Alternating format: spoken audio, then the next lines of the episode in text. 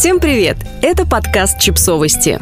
Мы знаем все о детях. Почему родителям нужно понять, что школа – это очень тяжело? Учитель Борис Трушин написал текст «За что я не люблю школу» еще 7 лет назад и опубликовал его в соцсетях, а недавно продублировал этот материал. Текст попался на глаза Нэн, и с разрешения Бориса Трушина мы озвучили его размышления и предлагаем послушать в нашем подкасте. Педагог объясняет, почему школа – это очень тяжело для ребенка и почему почему родителям важно оказывать детям психологическую поддержку. За что я не люблю школу? Многие из нас забыли или просто вытеснили, что такое школа. Давайте попробуем вспомнить и понять, через что проходит большинство детей. Представьте, что вам на работе нужно участвовать параллельно в 10-15 проектах, у каждого из которых свой руководитель. По каждому из этих проектов каждую неделю ваши руководители несогласованно ставят вам по паре дедлайнов, суммарно по 4-5 каждый день. Рабочий день начинается в 8 утра. Вы ходите на работу 5-6 дней в неделю. Работаете по 6-8 часов, но работы настолько много, что вечером вы еще 3-4 часа работаете из дома. И так каждый день. Потому что сегодня дедлайн, который вам поставили вчера.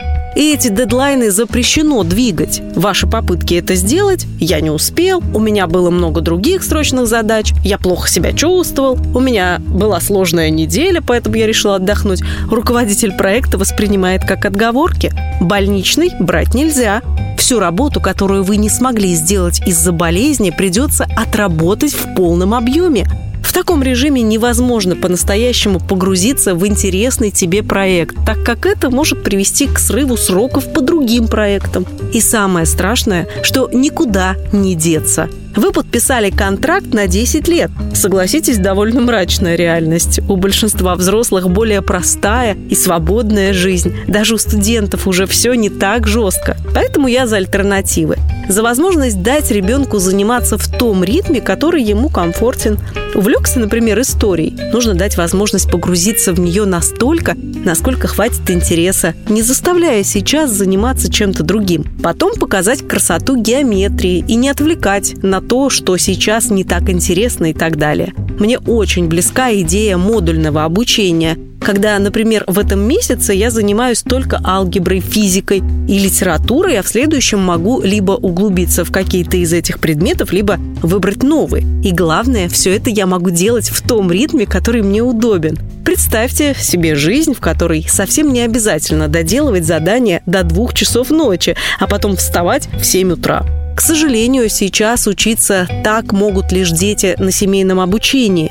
Мне кажется, что нам всем нужно стараться хотя бы психологически облегчить жизнь ребенку.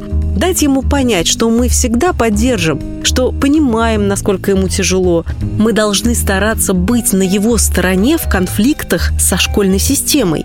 Представьте, вы рассказываете жене, какой у вас руководитель козел, а вместо поддержки слышите «начальник всегда прав». Нам нужно научиться разрешать прогуливать школу, помогать искать более эффективные способы обучения и более действенные возможности отдыха. И самое главное – любить своих детей – Издание «Нет, это нормально» полностью разделяет позицию Бориса и призывает осознанно смотреть на образование и психологическое состояние детей. Подписывайтесь на подкаст, ставьте лайки и оставляйте комментарии. Ссылки на источники в описании к подкасту. До встречи!